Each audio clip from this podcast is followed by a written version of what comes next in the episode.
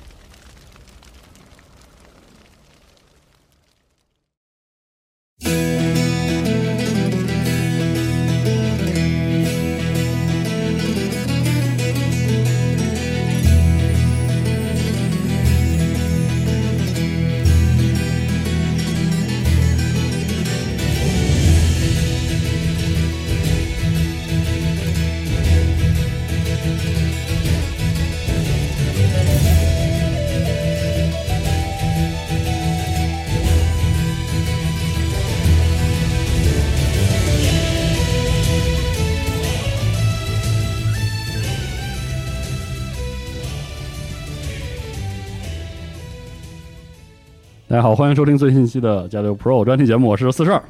我是西蒙，大家好，我是范克里夫大卫。哎，我们这次这个请大卫老师来啊，是我们跑到大卫老师这儿，对对我们要继续我们这个很有精神的海军相关的节目。对对，啊亲切的移请动大呃录音，对，对，请大卫老师亲切的教教导我们一下对。对但是不得不说啊，今天这个环境是非常有意思的。是，大家可以看一眼时间轴，我提供一下这张照片。我们仨现在录音的环境是四一仰嗯八个叉的都躺是一个在非常舒适的这种洗澡一样的 对对这对，个就是在一个体密闭空间，对三这个三条精壮姿势汉里子面是吧？然后玉体横陈，对，就对瘫嗯瘫沙发上录。好，我们上期呢讲了，就是我们最开始啊讲的是这个英国，呃，在风帆战列舰时代很有精神的对一些很多一些安排， 对，很诡异的一些安排啊。然后我们这次呢就开始正式讲船了，但是我们这个大卫老师说，我们从一些不太正常的嗯对开始因为上一期内容实在是我觉得太正常了，是然嗯，后太日常了浑身痒痒，然后就想 还是得录一些来点儿不正常的适东西合你的是吧来来一些非常有精神的东西。嗯嗯对。好，我们这期呢，我们就开始讲这个小舰巨号。对，我们应该会讲若若干期，因为内容有点长。嗯，其实呢，就是说，呃，大家都说大舰巨炮是吧？那个在在在在船上，大家都喜欢这种啊、在海上大家喜欢那种大军舰，好多个炮塔，然后上面都有那种巨大的炮管子，这种很帅感，觉尤其对是这不是你最喜欢的这种感觉就是吗？我是在陆地上呢，我是喜欢炮塔多一些的，嗯但是如果你放到海上的话，我就我就特喜欢那种只有一个炮塔的，哦或，者两个炮塔，就炮塔越少越好，炮越大越好，然后那个船的越少越小越好，就是越不越不正常越好的这种这种船。嗯然后就是呃，正好英国人也开发过这种，就是这这个船其实很很常见，在一段时间里头，就是说小船扛一大炮嗯是吧？但是英国人呢，把它做到了登峰造极，很极致啊登峰造极。对，这基本上在一战前后到二战结束后，然后大概。也就是三十多年的时间吧，就是说时间也是比较短的一个一个一个时间段里头，盛行有过有一这段么有这么一些极端设计的对船，极端设计，就是说它有好多历史的原因。那我想那个就是跟大家聊一聊那个这这种船的来龙去脉。可以，对，然后嗯、呃但是其实第一期呢，我们会做一个前摇，就是说这些船可能在第一期都不会出来，但是我们会讲它的前身是怎么来的，嗯就是历史上为什么会产生对，为什么会有这这种船？就是它跟哪一些呃历史上的舰船、哪一些设计、哪些战役有嗯关联？对，这这些内容我们想做一个比较长的一个前摇，然后中间我们可能还会飞出去聊一下那个一些特殊的经历。就这这种船，其实它在呃他们的前身在极地考察的这个历史上、科考历史上也是很有传奇经历的。是的，嗯，后来还产生了很多文学作品。我们今天想一起聊一下。好，对，那我们就正式开始。对嗯英对英国人的这个船，其实是怎么说呢？他的最早的这个祖先哈，我们其实今天聊的这个船呢，呃，可以跟大家简单介绍一下，它叫潜水重炮舰，嗯就是说，顾名思义，就是能在比较浅的、吃水比较浅的这个海域航行，然后装巨大的一巨轮大炮的炮，嗯对，然后可以进行，嗯、主要是对岸的对岸的这啊对岸个的火力攻击，嗯对火力覆盖这样的这样的一种专用的船只。其实这样的船在十七世纪末就已经出现了，啊哦，非常早，嗯一六九几年的时候就已经出现了。然后其实这个船呢，特逗，它最早其实不是英国人的发明嗯，它是法国人发明的，就哦是当时那个路易十四掌权的这个时代，然后法国的海军它开发出一种叫啊、呃旧炮舰的一种呃小型军舰，就是小舰上装大炮。嗯，它是一种专用的船，就不是说我可以随便拿来，就比如我可以呃拿来对舰呐、或者是什么，它就是其实就是用于对地攻击的，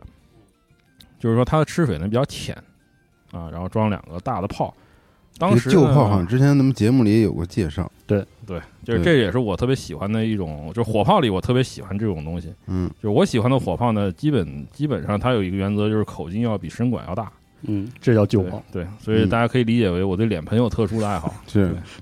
这个就是之前对旧炮那个之前大卫老师那个破生者那期节目里是的对有讲到。讲那个非常规工程武器里面其实就有提到过这种这种玩意儿啊大炮，嗯对，嗯然后它那个射程非常远，它的那个是它可以越过城墙，就是它的抛物线特别极端，嗯它这是种越抛过射的城墙打到你的那个城市或要塞里头。嗯，然后法国人当时在跟英国和其他的国家争霸，因为那个时候是太阳王，就是路易十四正在崛起的这个时代。心气儿很高，嗯，对，然后这种船呢，其实最早的一艘叫就叫轰击号有 b o m b a r 轰击号，就是名字言简意赅，就是大炸逼，对， 是嗯大炸逼号。它是一六八一年呢，法国人在敦刻尔克建造出来的。嗯嗯，然后呢，它这个船呢，就是说其实就是一种双桅，就是两个桅杆的小船。嗯，然后它在对舰首的这个方向两边呢，两侧放两个大口径的火炮。哦，船头很沉啊，这嗯就个是船头就比较沉。然后呢，但是有一个问题就是，这技术马上就被英国人给学习了，学习了。嗯为什么呢？因为当时，呃，路易十四他改变了国内的宗教政策，他发布了那个就是枫丹白露敕令嗯，然后，呃，怎么说呢？之前的对新教，尤其是对胡格诺教教徒的这种宽容啊，就不停复止存在了了，是的不复存在了。然后这些人大批外逃，逃到英国啊、荷兰啊、美洲这些地方，但是。呃，他们有个特点，就是这些人里面好多人是技术人员，嗯，那么这个技术就流到了英国去哦了，就跑因为英国去了对英国人，因为他是对，就是说新教就是比较那个嘛，嗯虽然他的新教和一般新教也不太对一它是样，国教，它那个东西本质 对不是那但个他接收了很多这样的这种人员哦。然后呢，就是说英国人呢，根据这个造出来的这个旧炮舰，它是有个特点，就是它吃水特别浅，吃水特别浅，然后它还是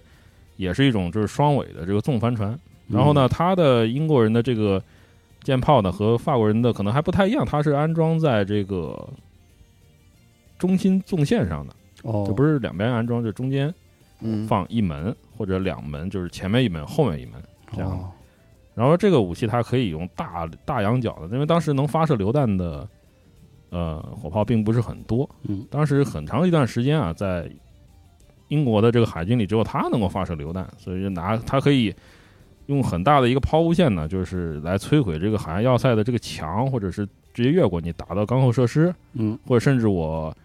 当时可能激进一些的话，就是我直接轰炸你的这个里面的平民设施，嗯，就是对你的非战斗人员也造成很多杀伤。准确吗？当时的这个技术的话，呃，相就都当然不能以现在的这个来看，但是英国人呢，就是说他还是有一些办法的，后面会讲，嗯就是说到呃大同盟战争的这个时代，就是一六八八年到一六九七年，然后这个呃法国和英国呢全面的撕破脸皮嘛，嗯开打，然后英国人靠这种船呢，就是就是疯狂的轰击法国西北部，就是他能够很快捷到达的这些城市，比如说圣马洛、啊、勒阿弗尔，还有就是我们后来说第厄普，还有敦刻尔克，嗯然后这个就是，当然也造成了很多怎么说呢，就对平民的一些杀伤伤亡，嗯然后当然国内当时候。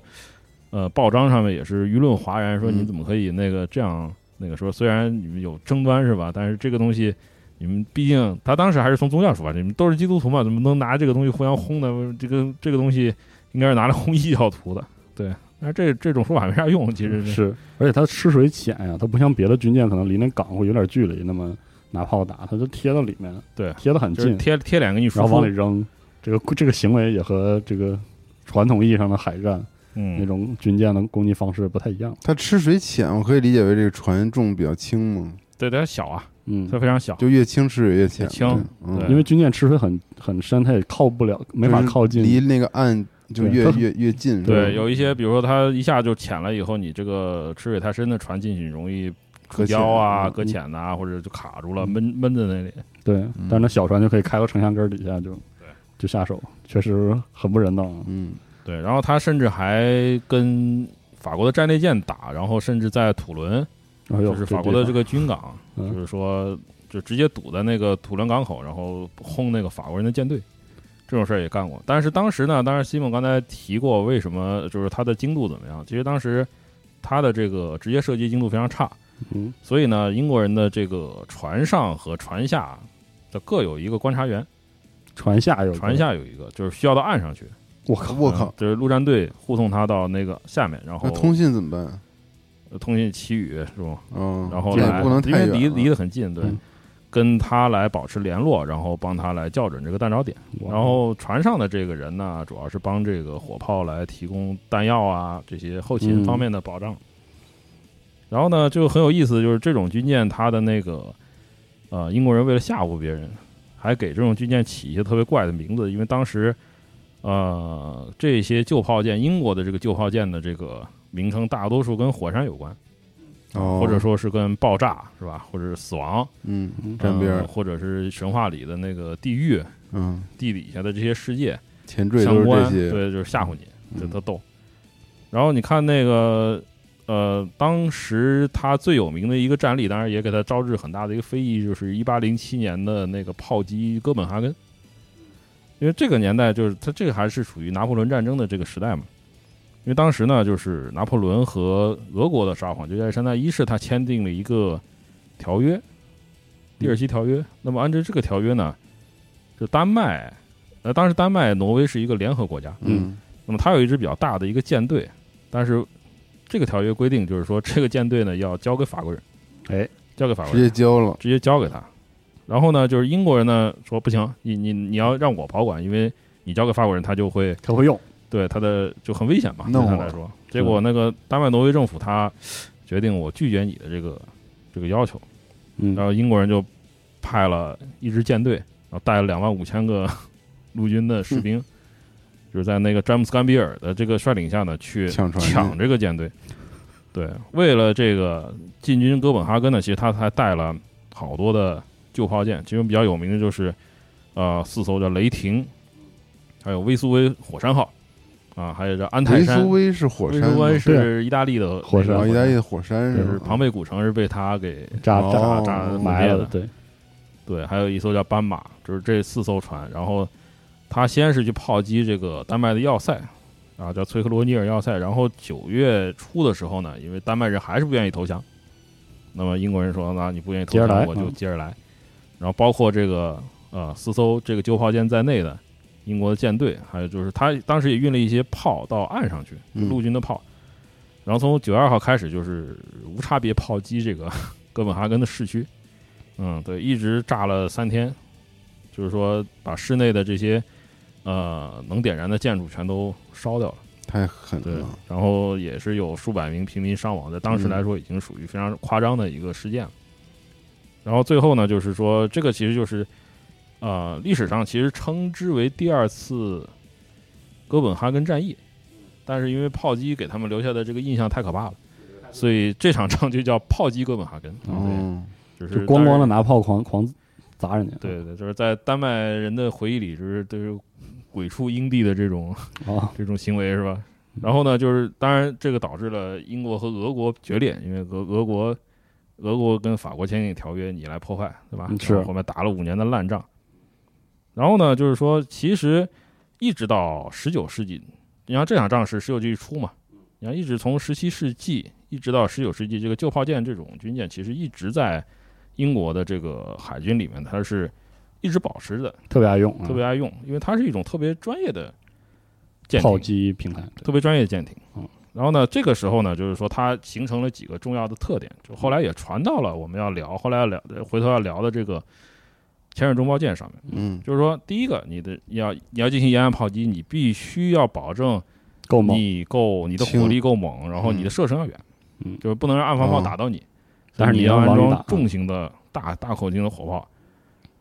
然后呢，就是说这个时候啊，就是十九世纪的前期的这个英国的旧炮舰呢，它除了它有普通的火炮，就是在炮锅里头，就是侧面的炮锅里，它是用于自卫的。但是除了这个以外呢，它其实通常来说都有两门大的旧炮，一门是十三英寸的，十三就英寸是是三多百三十毫米，啊？三百三十毫米的非口常径非常大，对，三十多毫厘米，三十三厘米，口 径，挺挺大的，对。然后另一门是十英寸，十英寸大概就是二百五十四毫米，就是都是二十五毫二十五厘米，二十五点四，二十五点四厘对米，就我靠，都是不是很一般的口径。嗯，然后就是，那么它还有一个特点，就是这样的炮发射的时候对船体的这个呃冲击很大，所是啊以你要经负受荷的力这样的冲击力呢，你的船体就要造的非常的牢，嗯，嗯，然后还有一定射击精度，所以你必须造的非常的牢固。对然后呢，吃水呢又很浅，然后舰体非常宽。嗯，然后它有一个特点就是它在开放海面的航行性能呢不是特别好，是的，是。就航洋性能呢一般般。嗯，然后呢，就是船因上底要为特宽嘛，是对才能变对浅啊。因为因然为后它那英国的个那些军舰很多干舷特别高的，根本原因是大西洋海况不好，嗯对它得它得那个跨的时候它就得高，它对这个干舷低肯定就是容易晃，就不稳。然后因为炮越来越大，然后它这个船也越来越大。到了十九世纪初的时候呢，这种船已经变成了就是三位横帆船了，哦，三位横帆船，但是它的速度其实也不是特别快，就跟一个海上平台似的那种感觉，就是一个你可以把它理解为一个浮炮台，嗯，当然它也可以，以把那炮拆了安装其他的普通炮。嗯，对，但是呃，就这个时候它就可以作为护卫舰，对，做护航。但是它那个航速呢又不是特别快，所以大部大部分时间呢，它还是用于就是说炮击。但是最有意思的就是旧炮舰这个东西啊，它还有这个我们就是第一次跳出了这个这个嗯它的历史范畴，聊一聊它的轶事哈。这种船和美国现在国歌的诞生是有直接关系的。哦，你在美国的国歌里，它的歌词里可以听到对它的描述。嗯，对，因为当时呢，就是一八一二年战争，就是呃，美国和英国和美国又在打烂仗嘛，就是英国人在美国本土还把白宫给焚毁了，对，在在东海岸胡闹。然后他打了好几年呢，就是说到了一八一四年的时候呢，英国的陆海军其实还是有一定的优势，嗯然后他就那时候已经打到巴尔的摩了。嗯，就是在切萨皮克湾啊登陆，但是那个时候呢，就是陆军呢就开始打得不好了。哦，啊、尤其是他的指挥官被美国的这个射手给打死了。对，这个没办法。这个时候就是说，我们要拿下巴尔的摩，就必须要海军先，就海军弟兄们先帮我们轰一下，对吧？因为他有一个要塞，就是那个呃叫麦克亨利堡，现在还是他的一个历史的遗迹。嗯，就是说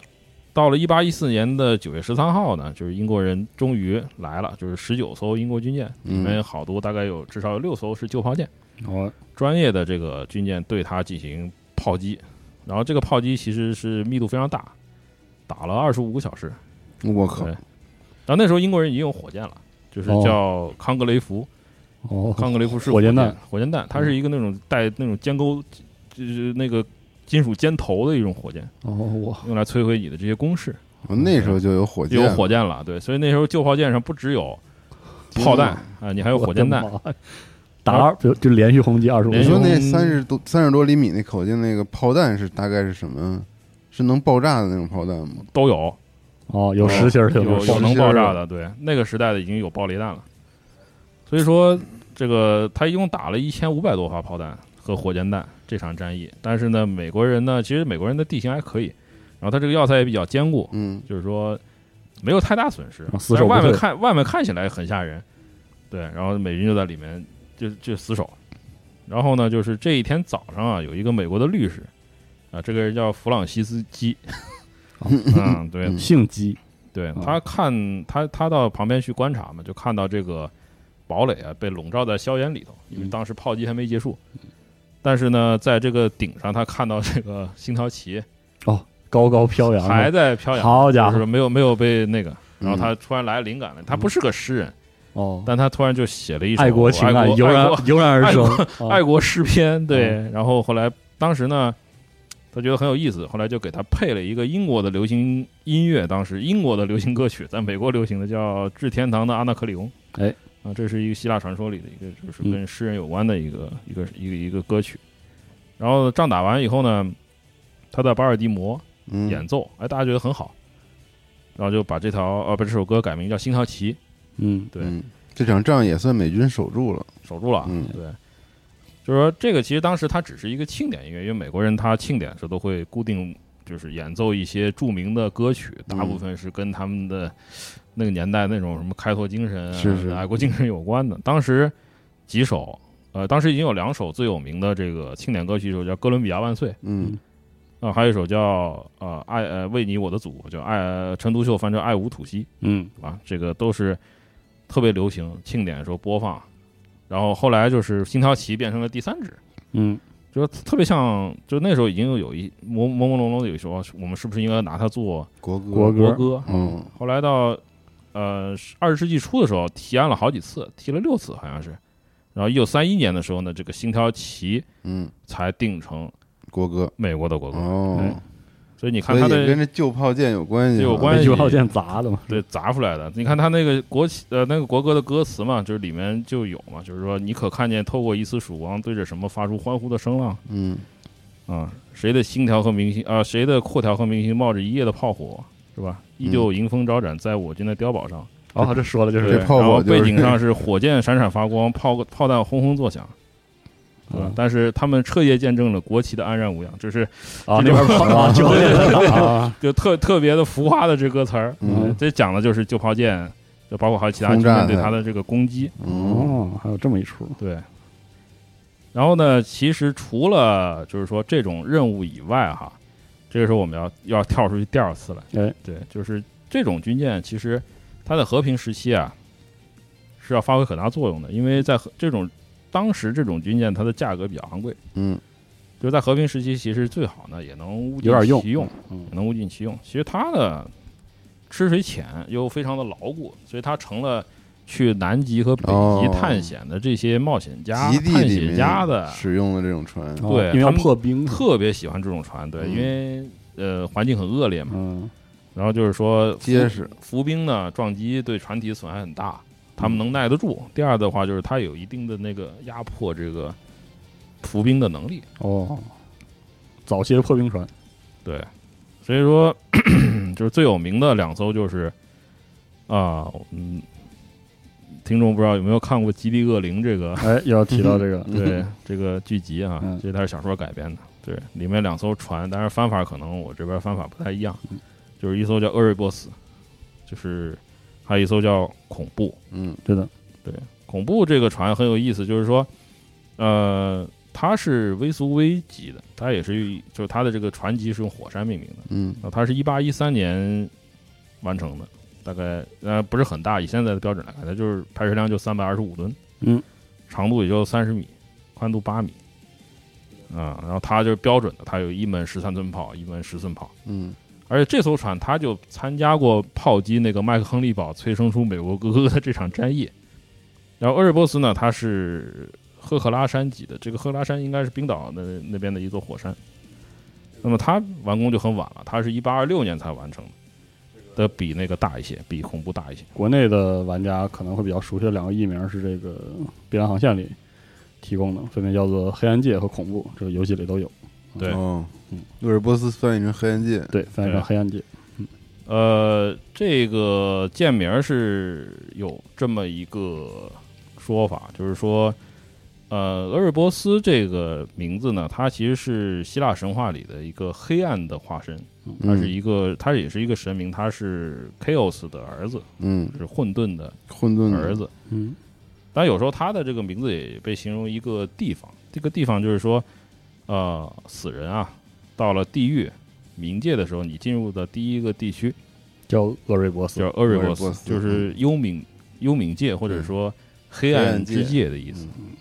然后，如果他看过埃尼阿斯的那个故事啊，就是这个英里雄面有故这事个都有，对，但英国人呢，他的习惯是一般以希腊罗马这个神来命名这个军舰的时候呢，嗯他用的是神的名字，而不是引申含义。哦，对，所以说，呃，习惯上我这边还是觉得可以把它译为厄瑞波斯，就是这个嗯神的名字，而不是说译成幽冥或者安寂。哦明白，你打个比方说，呃，之前我们说英国有艘战列舰叫猎户座，对，嗯是吧？其实它的呃按比命较名习合惯适应的该就名字叫俄里翁，哦，就是是他的名字神名儿，对，或者说经济神，哦嗯，，这航啊母其实应该该译为赫尔墨斯，对，哦赫尔对墨斯就是他的这个神本人的名字。原来如此，对，哦，来来，大爱家马这是这是仕习惯问题，啊这是一个习惯问题。嗯，是爱马仕号，然后这两艘船呢，它其实在这个年代，就是说它已经开始应用这个蒸汽机了，不单是哦风帆，它两个船都有三十马力的蒸汽机，就用螺旋桨可以推动它，就是你实在没有风力的时候，可以用这个生火，嗯，用动力推进。然后它最有名的两次探险就是两两场探险啊，第一场是南极，就是三一八三九年到一八四三年呢，它安装了这个在寒冷地带使用的这个极地生活设备。嗯啊，他参加了非常有名的英国的极地探险家，就是詹姆斯·克拉克·罗斯的南极探险，他去了三次。那么这个人他是一八零零年生的，然后九岁的时候呢，就母亲就去世，然后他跟我们上上次期节说目的说的一样，他十二岁就被叔叔带上军舰，哎，然后呢，就是成为一个海军的专业的职业海军军人，但是他其实他从十八岁呢就开始极地探险。嗯然后他在一八三四年，他才三十四岁的时候就已经成为舰长，有了自己的军舰。年轻有为，对，他最有名的成就其实就是推算这个地磁南极的方位。然后呢，但是因为他其实是受限于这个地形啊，当时就是说地形还是很凶险，就是他的探险队在海上接近了这个陆地，但是没办法实际上踏上这个南地磁南极，就只能去看，因为他只有一个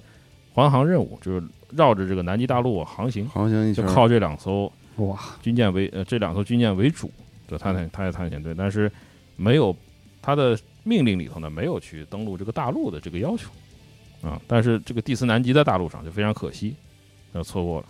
然后呢，最有意思的就是这两艘船啊，把自己的名字呢也留在了南极大陆上。就在一八四一年的一月，他的这个探险队啊，在南极看到一个很大的一片海岸，就他以为哇，我到了这个岸边了。嗯嗯，然后他看到了两座火山，就一座是大的是个活火山，那他就以厄瑞波斯给它命名，所以现在我们翻译呢一般叫埃里波斯山，啊，是一个名字，你可以翻成是这个时候可以翻译成幽冥山， 哦，对，类似这个，这个其实是地球最南端的一座山峰，哦，对，然后小的呢就是用恐怖号 terror 来命名，就叫特罗尔山嗯哦，啊，这是一个死火山。但后来其实大家才知道，就是这两座山它不在大陆上，他看到的这片大的海岸其实是属于一个岛的，哦，是属于一一个个大小岛，对，但是他没办法绕过去，因为当时条件所限，嗯 没办法是绕过去看。这个岛后来就被另一个探险家，就是斯科特，命名为罗斯岛。哎，纪念但这是位当时呢，就是这些探险家他好像比较谦虚吧，就不会以自己的名字来。啊，命名自己这个人发至现少的他东是西不会嗯对嗯后来斯科特命名为罗斯岛，对。然后呢，就是呃，这个他看到的这个海岸线，他当时以为是南极大陆的入口，哦啊，当时称为叫大冰杖这个地方。后来呢，改名叫罗斯冰杖，那现在叫罗斯冰架。哦，对，其实其实它不是 它不是真正的这个南极大陆的海岸线。嗯。然后他乘坐的这两艘船呢，他在同年的这个一月二十三号呢，又打破了这个南纬的人类到达南纬的记录。在之前呢，就是说，呃，这个最南边就是人类到达最南边的这个记录是詹姆斯·威德尔，这个是一个英国的探险家他达成的，大概是南纬七十四度十五分。嗯，那么罗斯呢，他超越了这个就是一八二三年的这个记录，然后二月二号呢就把记录发刷新到南纬的七十八度四分，然后又过了二十一天呢，就是刷新到七十八度九分三十秒。哦， 对，但是这已经是他再也不能往南走了。对，然后这个记录其实保持了半个世纪才被人破掉，哇，对，特别厉害，很伟大一个冒险家。对，然后他留下了也是很多记忆在里头，你是船厉害哈，嗯，对，船厉害，人也厉害。嗯，非常厉害。然后呢，但是这座活火山呢，这又要跳出了啊，嗯然后又要跳得更远，就是说埃埃瑞博斯山呢，其实它还牵扯到一次特别恐怖的灾难，哦，就是一九七九年十一月，当时呢，因为新西兰航空啊，它有定期的，就是从呃奥克兰机场出发，然后到南极洲飞过去给你观光，然后飞回来到那个南岛的这个基督城的国际机场。但是在这一次航行中呢，就是它的九零一航班班机直接撞进了这个火山，哇，直接撞上去，就是机上大概二百五十多名，就包括成员和哦，游客全部死亡。所以最后呢，导致就是这个航线被永久取消了。嗯然后甚至现在这架飞机的残骸还在这个冰山上面留着呢。留着，哇，就没法没法去，没法回收了。对嗯，然后那个天气暖、冰雪化的时候呢，你可以看见这个，残骸从看见冰这上个支残出骸来，哎呦我对，天特， 别恐怖。这果然是幽冥案件，是嗯真是这感觉。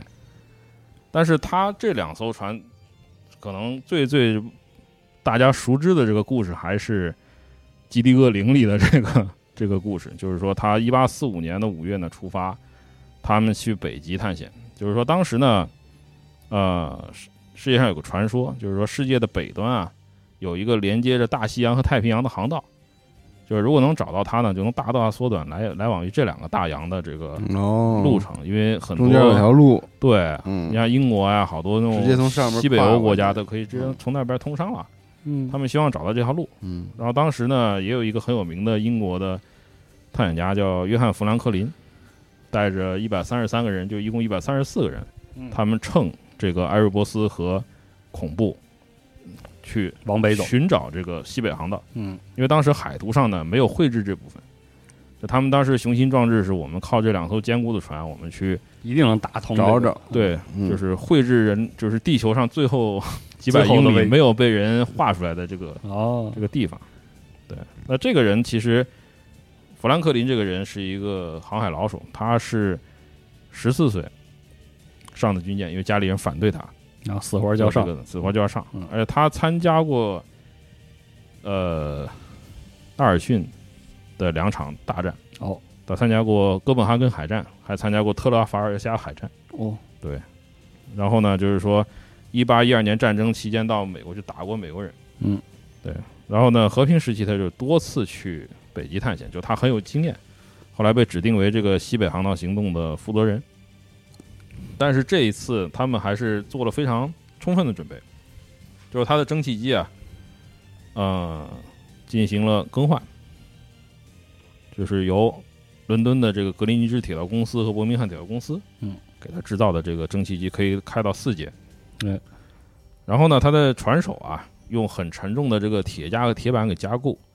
然后就是压压碎冰块、破冰能力比原来更强嗯。然后呢，因为他们预计要长时间在海上生活，嗯可能要是生活三四年，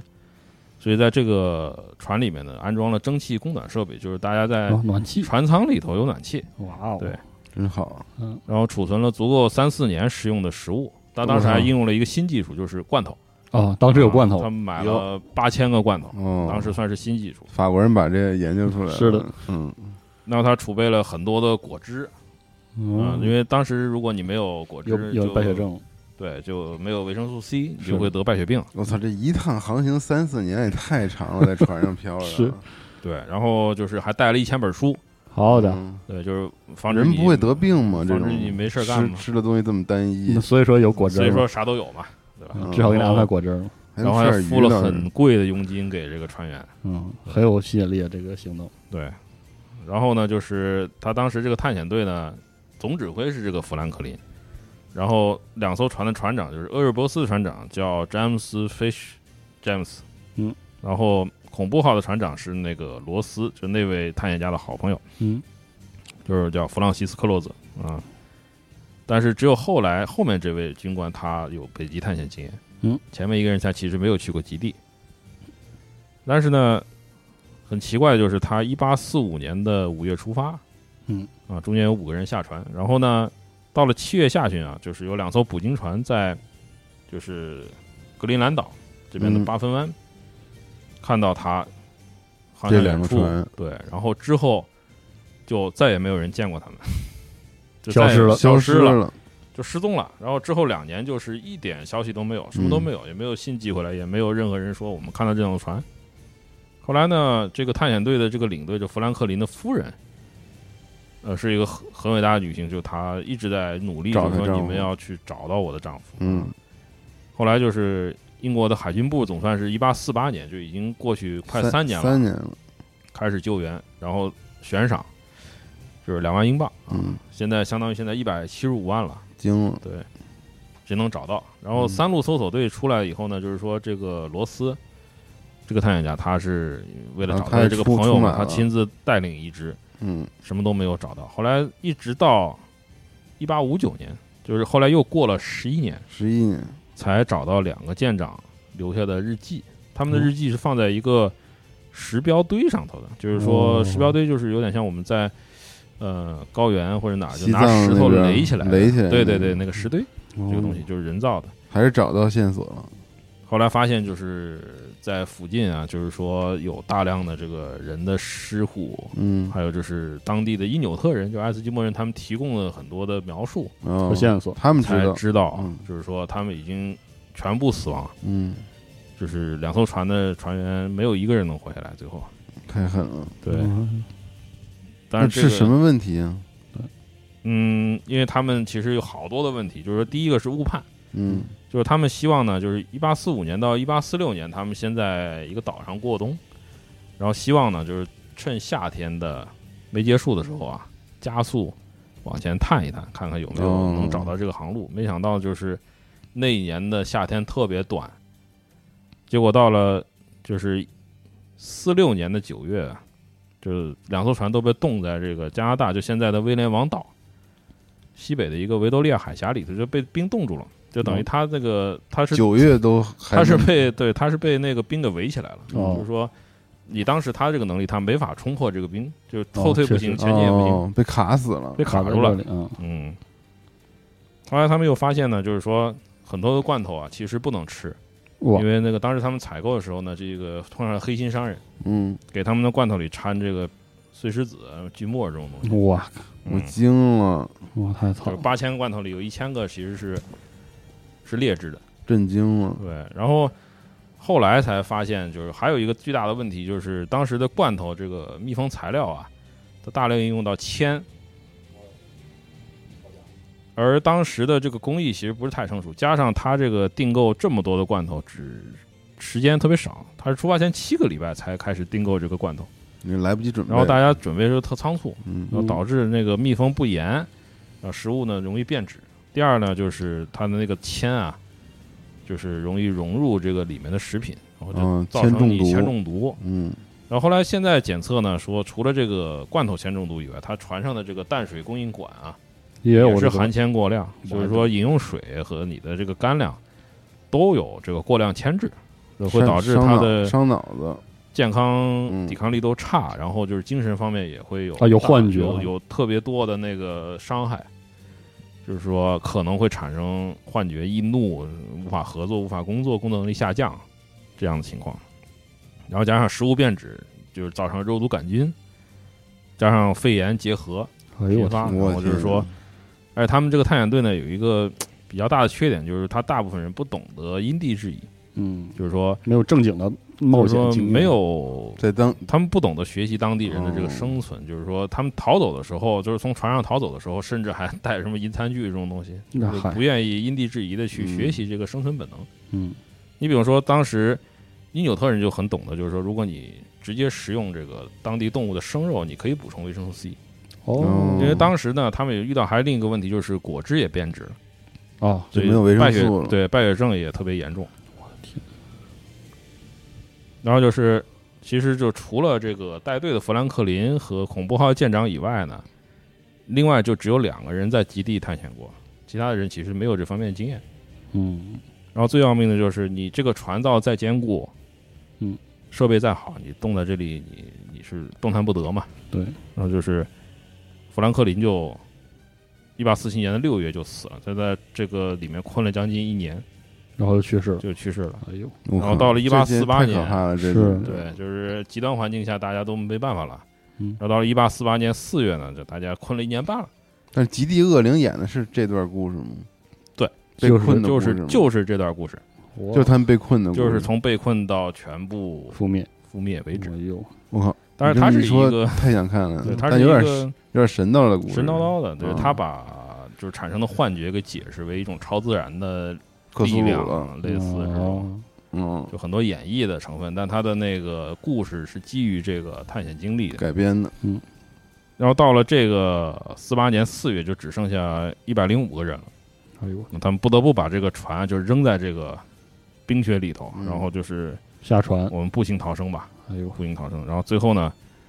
没有一个人能够 抵达文明世界，就当时西方人所说的文明，就是还离了好几百英里。是然后呢，就是说，根据当时的记录描述哈，说他们发现很多尸体的时候，这个尸体的这个腿上的肉都被刮掉了。啥吃了，对，哦然后就是说还发现现在回收的一些骨骼，发现它的这个骨头被锯子锯开过，哎嗯，呦我天，就说明他们其实在最后没有办法、没有食物的情况下，不得不吃人，把死死去的这个同伴的尸体给切开，食用肉和他的骨髓，哎呦我天，嗯哇靠！是特别恐太怖惨。了，哇太惨了，后来主要呢，是就是这么多人，这么长时间，这是一个缓慢死亡的过程，是啊特对就是特别恐怖，所以特别恐怖，特别恐怖。嗯后来那个这个消息传开以后，就是舆论哗然嘛。然后就是当时有个艺术家，呃，回头我们的时间轴里可以看到这幅画。这个艺术家叫埃德温·兰德希尔，嗯，他这期可以个狂看时间轴，是一个很有名的，嗯，很怪的艺术家。他的画有的特别美，有的特别恐怖。嗯就他其实他有名的作品是特拉法尔加广场的狮子，哦那张，嗯，就是那个纳尔逊纪念柱底下的狮子。嗯，他的作品。那么他当时呢，知道这个探险队的悲剧以后，以这个为主题呢，创作了一个画作，叫《谋事在人，成事在天嗯》，，就很虚无的一幅画，就是讲的是这个 这两艘旧炮舰被困在冰里面，然后两只北极熊，一只北极熊在吃这个旗子，另一只北极熊在吃它的船员。哇哎呦嗯天，对他这个当然是他是取自这个圣经的，就他是很有宗教意味的，就是说上面写着人心都有计谋，唯有耶和华的筹算才能立定。意思就是说，人准备的多么好，其实都是没有用的。嗯那嗯，这是一个虚无的一个解释了。然后呢，其实这个航道呢，就是说二世纪初啊，是阿蒙森他第一个乘小船呢穿越了这个西北航道，终于对打通了，但是最后发现这条航道呢其实没有什么实用性，它一点都不实用。哦，然后呢，近年呢，就近年就是终于因为这个暖化嘛，嗯然后然后融冰终于哦冰没有一那么些硬了，开放了，哦，但是又开始扯皮，就是加拿大始终说这条航道属于我，嗯，嗯别的国家说不行，嗯尤其美国说你要公开哦给大家使用，开始扯皮，对所以其实还是有这航道哈，嗯、呃，勉强算有，勉勉能强用哦算有，但是其实并不好使，并不好使，对。然后呢，这两艘船呢，现在其实已经都找到了。哦，找着了，对，就是他们失踪一百六十年以后呢，就是说加拿大二零零八年开始在海底搜索这个、这两艘船的残骸，那么做了六次调查。二零一四年九月呢，就在他们被困的这个就威廉王岛旁西北的这个维多利亚的海峡的海底发现了厄瑞波斯，哎呦，他就是可能当时融冰了以后，他直接沉下去了。沉了，对，然后一六年呢，又在威廉王岛的另一个海湾，就是以这个恐怖号命名的，叫恐怖湾。哦，在它的底下发现了恐怖号。这名字和终这于，个，嗯，对，你别说这个这名字有一特种别的宿不命吉感，利，特别对不。吉利，我操，然后自己也变成了真是恐怖哈，真啊是进入对到了黑暗界，是吧？后来真呢，的哎就是说《极地恶灵》这个片子很有意思的，就是它的小说其实它的包括这片子，其实它原名就叫《恐怖号嗯》的嗯 Terror，然后这个是二零零七年写出来的。这个小说，然后它的作者就是丹·西蒙斯，哦，是那呃个丹西蒙斯大家应该都看过他写海伯的利安嘛， 海伯利安系列，对、嗯这个系列，这题材挺，挺适合他写的。对他用这个为背景创作了一个惊悚小说，啊哦，，然后呃，国内可能翻的这电视剧的名字翻的比较直白一些，哦，对，也十集一个迷你的电视剧，有有极兴地趣恶的灵朋友极可以地去恶看一灵下，对，嗯但它是一个奇幻的一个解释。嗯然后呢，就是到了这个他们两艘船失踪之后呢，到十八啊十九世纪的中期，就是克里米亚战争的这个时候，其实这个旧炮舰还在第一线作战，我哦还在用啊还在用，嗯对，还在用。然后呢，英国人和法国人其实都开发出了，就是当时已经开始有装甲舰了，哦，已经进入到啊那不个是不是木壳了，哦就开始出现这种护铁甲，啊把这个装甲披在这个木壳外嗯头。哦，然后大量的应用这个蒸汽机。嗯然后就是说，当时也是，就是说，如果有了这样的一个基础以后，你的这个旧炮舰的炮啊，也会变得越来越大。嗯，然后当时法国人也开炮开发了很多就是铁甲啊、浮动炮台，大概这个时候它就已经进展到大概能够一千五百吨左右。哇，对，然后要装这个十六门六十八磅炮或者五十磅炮啊、然后它的这个装甲板啊，厚度大概有四英寸，就防护力相当好，哦，很结实了啊，非常结实。但是很有意思的是，从这之后，英国人在这方面就是说他的探索啊，其实进入了一个停滞的阶段。嗯就部分原因也是因为他的这个海军的实际的一个需求，因为当时海上霸权已经属于他了，嗯，对嗯，他对这种军舰的需求呢，转向了护已航什么经的，对已经有所扭转。哦嗯然后它的这个新的这个年代，新的这个时代，其实呃，大家可以看到我们现在的这个军舰啊，这个很多军舰的样式和当时呃，尤其风帆战舰这个时代样式完全不一样，对啊对吧？我们可能就是一艘船上面有上层建筑，对然后还有有炮炮塔，对装在旋转的炮塔上面，是的，或者装在旋转的这个武器底座上。但不像那个年代就打的炮眼儿，嗯对旁，边都是炮锅是吧？都是炮眼儿，对，风帆这样。那么这种这种船的来历是怎么来的呢？其实它跟潜水重炮舰的这个名字来源也很有关。哦是吗？潜水重炮舰呢，在英文里面叫 monitor，嗯，就是是嗯我 monitor 们电脑显示屏、显示器那嗯一监视器嗯这个意思。其实呢，这个时候我们就不得不提这个美国南北战争时期的这个莫尼托尔号嗯这个炮塔低舷炮塔装甲舰，对，它其实是历史上第一种装有旋转炮塔的现代的，啊，离我们现在这的个军军舰比较对像，，它啊奠定了很多现代军舰的这个技术格局。哦 monitor 对，哦其实它出现的时候呢，就是鄂日波斯和恐怖号他们的悲剧才发生十五年，其实时哦这间也么很近短，对，哦就是说，南北战争刚开战的时候呢，美国当时很有意思，就是说，他们对双方的后勤供应来说呢，有一个致命的系统要双方都要掌握，就是河道，嗯，遍布全国的这个河道。那么内河控制，其实还是要靠，就是说内河的这个军舰、内河舰队，核舰是吧？这算对。然后呢，就是说，美国当时北军啊，就是联邦政府呢，就他开发出这艘小军舰。这个军舰的名字就是说有很多意思。刚才我们也提到，可能显示器你要查对 monitor 显示器，对吧？嗯那这个船呢，当时它是有一种就是说啊、警卫放哨好啊看守者，看守你的意思。嗯对，然后南北战争其实大家都会呃对他的印象会比较模糊，但其实他是嗯历史上第一场就是真正意义上的总体战，哦，第一场总体战总体是战南北战争，对什么叫？总体战呀？总体战是其实总体战这个概念应该是一二战期间德国的军事家对，就是正不是不是以博弈或者对不是正式以提升，因为在嗯在二战或者说在总体战时代之前，战争这个行为有点类似两个国家之间有点什么矛盾嗯打一架，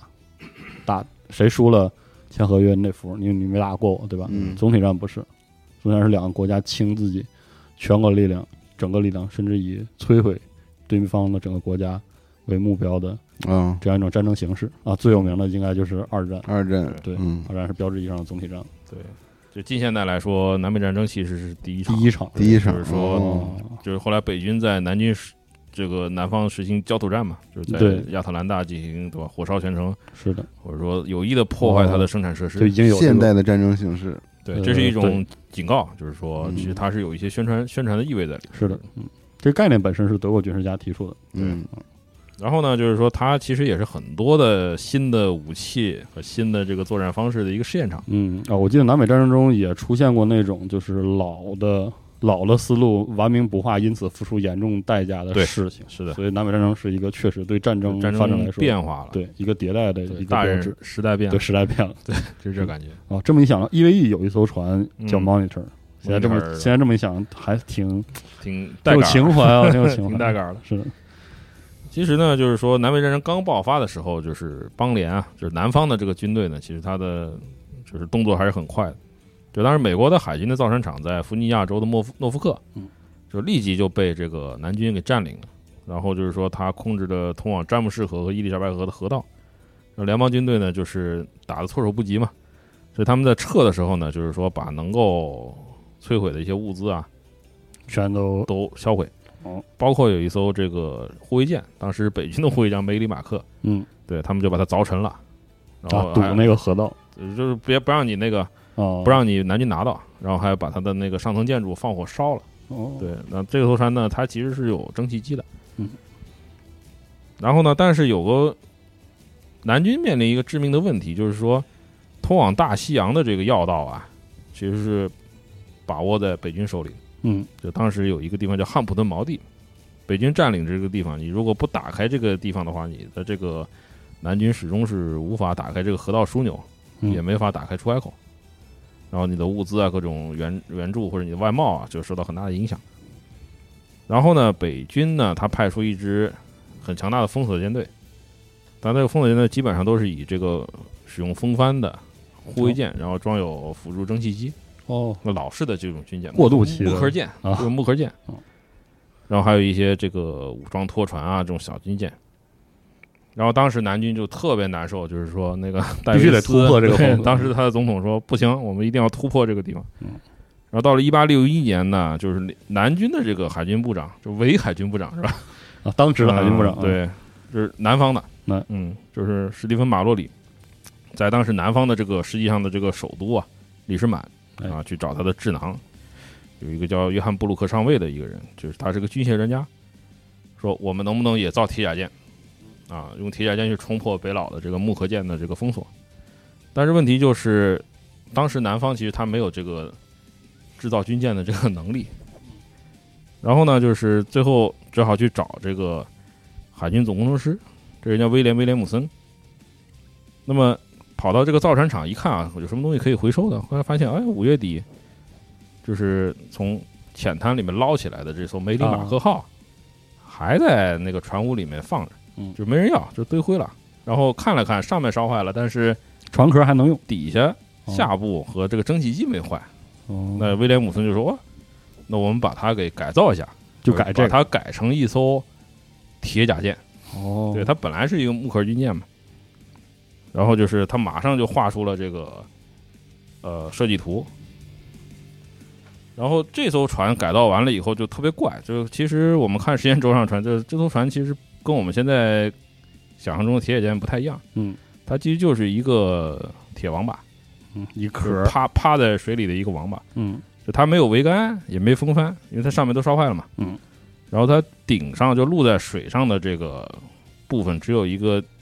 包着铁甲的一个甲板室，嗯有一个小指挥塔，然后侧面是倾斜的，然后还哦装有好多个炮锅，然后炮锅里面有这个呃四门霰膛炮、六门滑膛炮，那还有一哦些取射炮。而且呢，邦联它本身有一个很大的问题，它工业能力其实很有限的，是的，它不能生产装甲板。哦，对，那它的铁甲是怎么来的呢？当时也没法进口，因为北军把他们给封锁住，是那只好 到旁边去扒铁轨。啊，哦，扒了铁轨以后呢，把它给炸成这个钢板，然后再把这些钢板呢叠在一块，哦，做成它的这个装甲。就是它的装甲有四英寸，真会想辙，四英寸厚，但这吨位浪费其实很严重，这很严就重，愣愣就铺是上硬铺上去的。啊然后在那个炮眼旁边的那个钢板底下，它还有有二十四英寸厚的木材。哦呦，我的对，然后它的那个蒸汽机和锅炉啊，其实都在水线下。哦，对，然后烟囱在这个甲板室顶上，然后在舰首有一个巨大的冲角。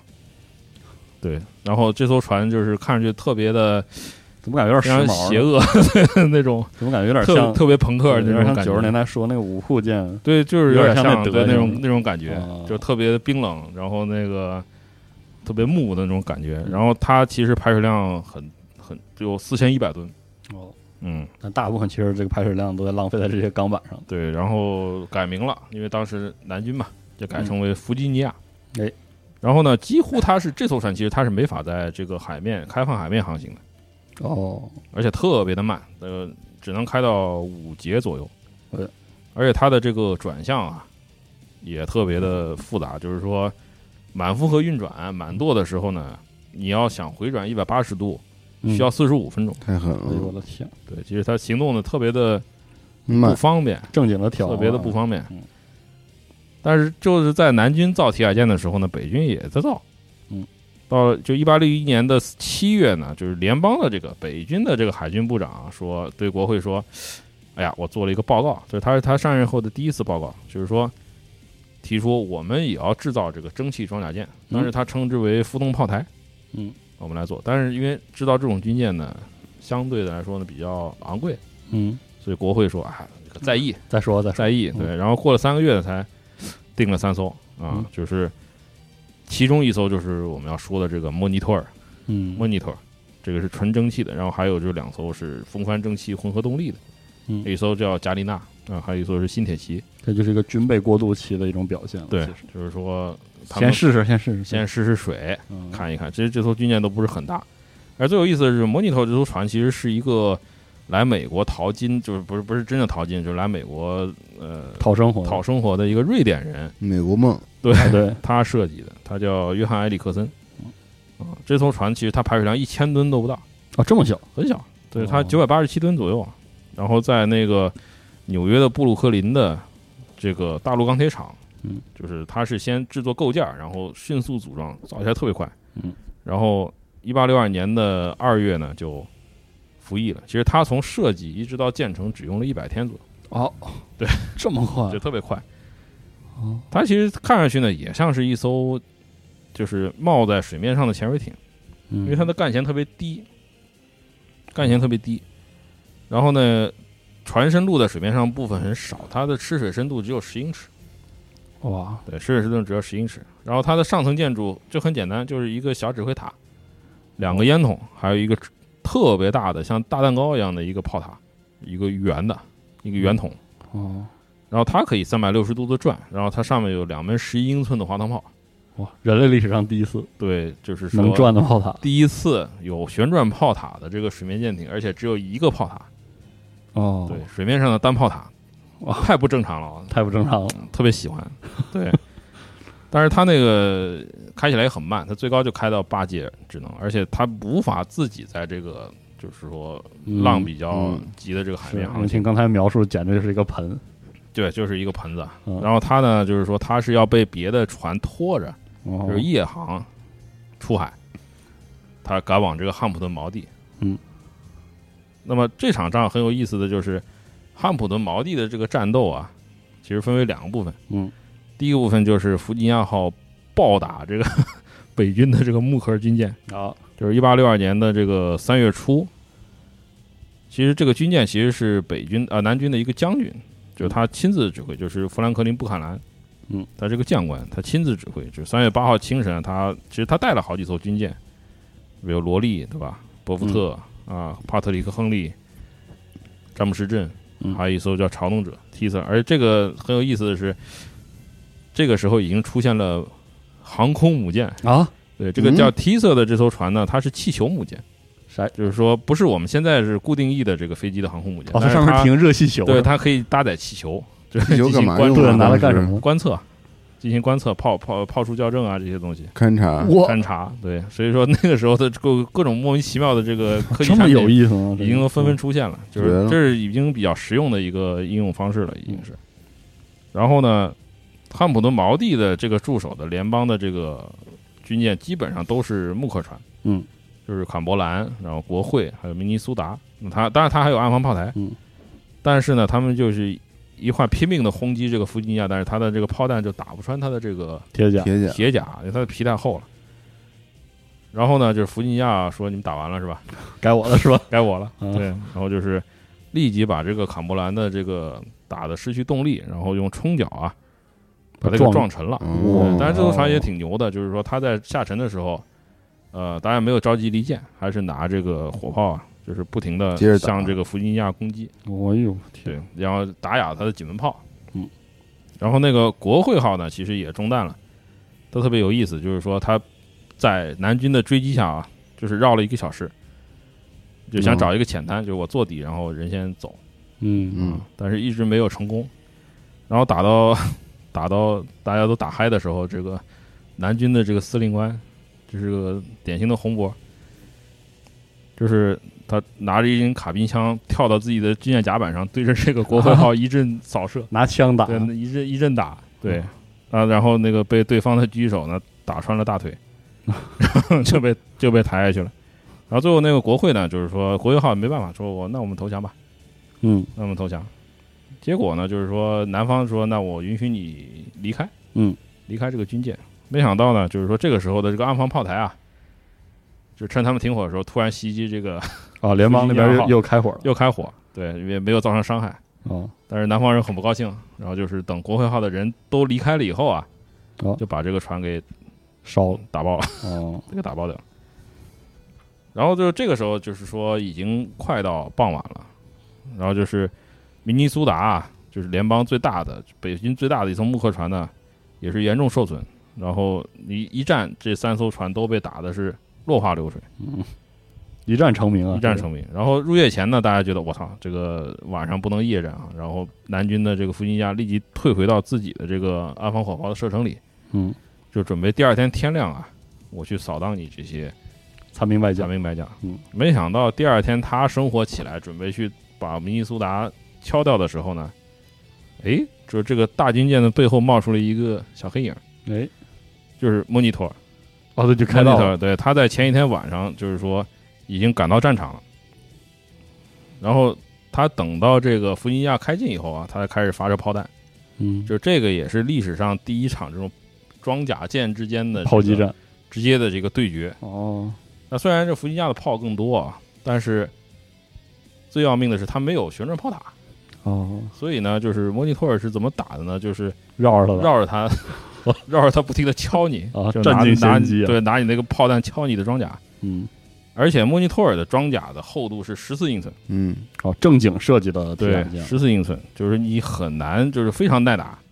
它特别低矮，然后它航速其实比那个呃弗吉尼亚更快嘛。然后两边呢，其实这场仗啊，就是就是一场烂仗，就是小船围着大船打，大船没办法，啊，然后互相都打不穿对，想拿冲脚冲你吧，又又又冲不到，因为它开的特别慢嘛。哦，然后就是打了四个小时，来来回回叮叮打了咣四个咣，嗯小时，对，这就是人唯打一的四个小时对，，唯一的战果就是，呃，南军的炮弹打中指挥塔，然后那个就是北军的这个舰长被 打死了，妹妹这是挂彩打打了，伤了啊，挂彩了，然后还有好多人耳鸣，哦，嗯，就是耳耳朵耳膜震破了，哦，就是就然后互相拿剑炮打对方的铁甲，对咣就咣咣的叽咣叽，啊，就是这舰上就都是 凹坑，都疯是凹狂共坑，振，但是疯狂的共振，疯狂折 叠是吧？然后 但是就是无事发生，对，没有事发生，就哦都打不穿对方嘛，然后最后整场烂仗打到最后就是大家分头撤退。不打了，不打了，我回也哦家嗯累，我也累死了，你也累死了，是吧？我们分头回家，拉倒然拉后倒，这样啊，然后在报章上登报啊，说两边都宣称我们获得了这场战役的胜利，嗯，那它实际上就是南军其实输了，因为他们根本就没有打破这啊，个战略目标啊，战术对，目标他没根本实就现打不破他的封锁线。最后呢，其实，呃，在这场战之后，这两艘船其实就再也没有见过面。当然，其实这两艘船呢， 他们都没撑过这一年。嗯，然后同年的五月呢，就是诺福克被北军给收复了。然后弗吉尼亚呢，它没法就在河里，它它吃水太吃水太深了，它没法航向詹姆士河的上游，然后也不能开到外海，所以只好呢，就是说把炮卸下来以后啊，把这艘船这个炸掉了。哦，对，然后莫尼托尔比较倒霉，他是在这这一年最后一天，有一八六二年的十二月三十一日，在被另一艘船拖着在这个海岸航行的时候，因为浪太高了，他就沉没了，翻了对，沉掉了，嗯还是这个对陈宇他的这个沉在设计北卡问罗题来纳州的这个哈特拉斯海角这个哦，然后后来呢，三六年的时候，美国的共和影业公司啊，它发行了这个以这场仗为主题的一个电影，叫《心灵的束缚》。嗯嗯，那大家可以看一下，非常有意思。那个也算是个特摄片儿吧，模型做的特别好。哦对，讲的是一对儿基友，对吧？一个在南方，一个在北方，然后不得不在战场上相见，哦，这么一个比较俗套的一个啊俗故事。套的故事，对。然后这艘莫尼托尔号这艘船也很有意思，它是七三年啊，它美国的海军的飞机呢，意外的在这个它沉没的这个地方发现了它的残骸，然后呢，它于是被指定为美国的第一个海洋生态保护区。哦，给围上了。对，然后八六年呢又被指定为国家历史名胜，然后零三年的时候呢，炮塔被捞出来了，然后说现在和其他的很多遗物就在这个呃汉普顿锚地这个地方的一个海事博物馆，展览哦，哇有对机会很想去看一看了。嗯、大家有机会可以看一下，它就在弗吉尼亚州啊汉普顿锚地的纽波特纽斯哦，海事博物馆。但这艘船虽然它损失了，但是哎，就是北方的这个美国联邦海军啊，发现哎这个很不错嘛，好使，呃哎成本又不高，对吧？又好使，嗯然后他订购了非常多的这个类似的这种就是低弦炮塔铁甲舰，嗯，然后呢，其实他在封锁这个南方的行动里面起到了很关键的作用，到最后南方其实是被他的这个经济封锁给一脱部崩分了是给他给扼杀在这个哦，是扼杀在自己的这个鲍鱼圈里面，嗯，这种感觉。但这个这次基建其实对美国的海军来说，它具有重大的意义，嗯甚至在南北战争，甚至在南北战争结束以后呢，美国的海军实力大增，其实跟这里跟这个是有关的。有当然，关后面他又经过了一段很长的时期，就是呃，突然又把这些军舰给放弃，哦，然后再缩减再缩减海军，又缩回去了。但是这个时候，就面对着这种新生的这种形态啊，嗯新生的这种军舰形态，英国人他要做出一个选择了，嗯毕竟对风帆我们要不要战舰跟进？啊对这个年代，风帆战舰，对吧？次世代的到来了嗯四，十代来了，哎，对，你要不要跟进？好，这这也是让另外意义上的主机战争，对，是迭代是吧？迭代确了实是是对。迭代，但是因为英国有一支庞大的海军，所以嗯他的换他要做出很谨慎的决定。嗯，嗯，投入太大，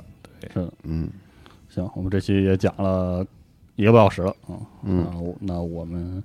这期就先暂告一段落。然后对这期我们讲的其实就是这个旧炮舰和第一种带旋转炮塔的对，第一线铁甲舰的出现，带的出现嗯啊，其中还有就是非常恐怖一段集体生存的故事，对，是的，嗯啊隐约的有那味儿了。哎，是然后下一期我们会再讲一部分，在这个潜水重炮舰出现前，对进入到这个蒸汽铁甲的舰时代的时候的一些舰体设计的故事，对，还有历史，还有历就是史。历史是怎么推动这种军舰出现的？好，那我们这期就先到这儿，就我们下期的这个小舰巨炮节目再见，好吧？拜拜拜拜。嗯，拜拜，谢谢大家。